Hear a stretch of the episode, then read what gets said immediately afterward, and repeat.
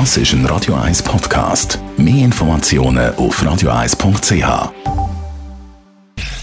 Sprechstunde auf Radio 1. Seit plus minus ein halbes Jahr beschäftigen wir uns jetzt mit dem Corona und manchmal denkt man sich ja schon, warum weiß man immer noch vieles noch nicht. Es ist äh, vieles unklar.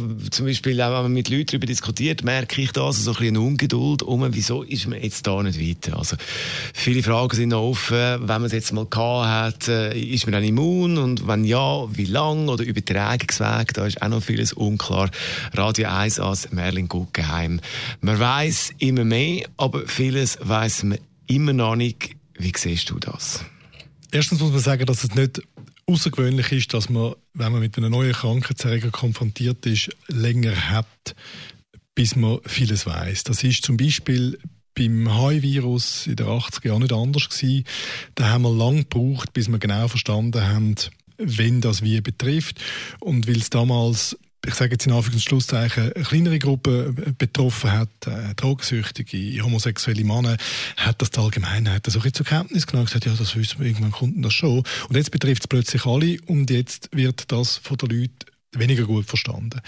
Aber es ist ja so, dass wenn wir vernünftige ähm, Daten wollen generieren wenn wir einen guten äh, Wissensstand wollen haben dann braucht das Zeit, braucht sorgfältige Untersuchungen und es ist schlicht unmöglich, etwas über Immunität gegenüber so einem Virus, nur zum Beispiel für eine auszusagen innerhalb von einem halben Jahr, wenn man in der Regel mal bei den meisten anderen Coronaviren doch ein Jahr eine Immunität gehabt. Oder das mit fortdauernder Zeit, mit mehr Daten, mit mehr Beobachtungen wissen wir dann irgendwann mehr. Jetzt, China beschäftigt sich ja schon länger mit dem Virus. Äh, die haben auch Daten. Jetzt gibt es die, die sagen, ja, die Chinesen halten da auch ein bisschen Daten zurück. Ist da etwas dran? Ich bin gegenüber. also, ich muss vorsichtig sein, das ist nicht eine politische Sendung, aber man muss halt doch sagen, dass in totalitären Regimen gibt es keine äh, Freiheit. Und das betrifft auch die Wissenschaft. Und es hat eine Zeit gegeben, wo die chinesischen Wissenschaftler relativ gut haben können ihre Daten und Beobachtungen veröffentlichen.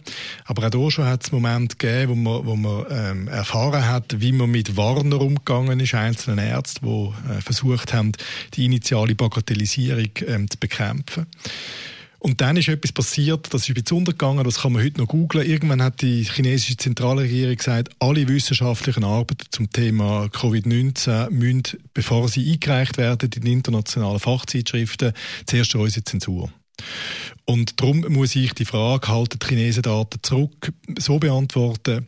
Ich glaube, dass Chinesen unangenehme Daten zurückhalten. Ich glaube, dass Chinesen nur selektiv informieren. Zumindest setzt man sich, wenn man wissenschaftliche Arbeiten durch eine Zensurbehörde schleust, ganz klar den Vorwurf aus. Das ist ein, etwas, was der Herr Trump in Amerika zum Teil auch probiert mit seinen eigenen Behörden. Ähm, und das widerspricht allem, was äh, eine freie, gute Wissenschaft ausmacht.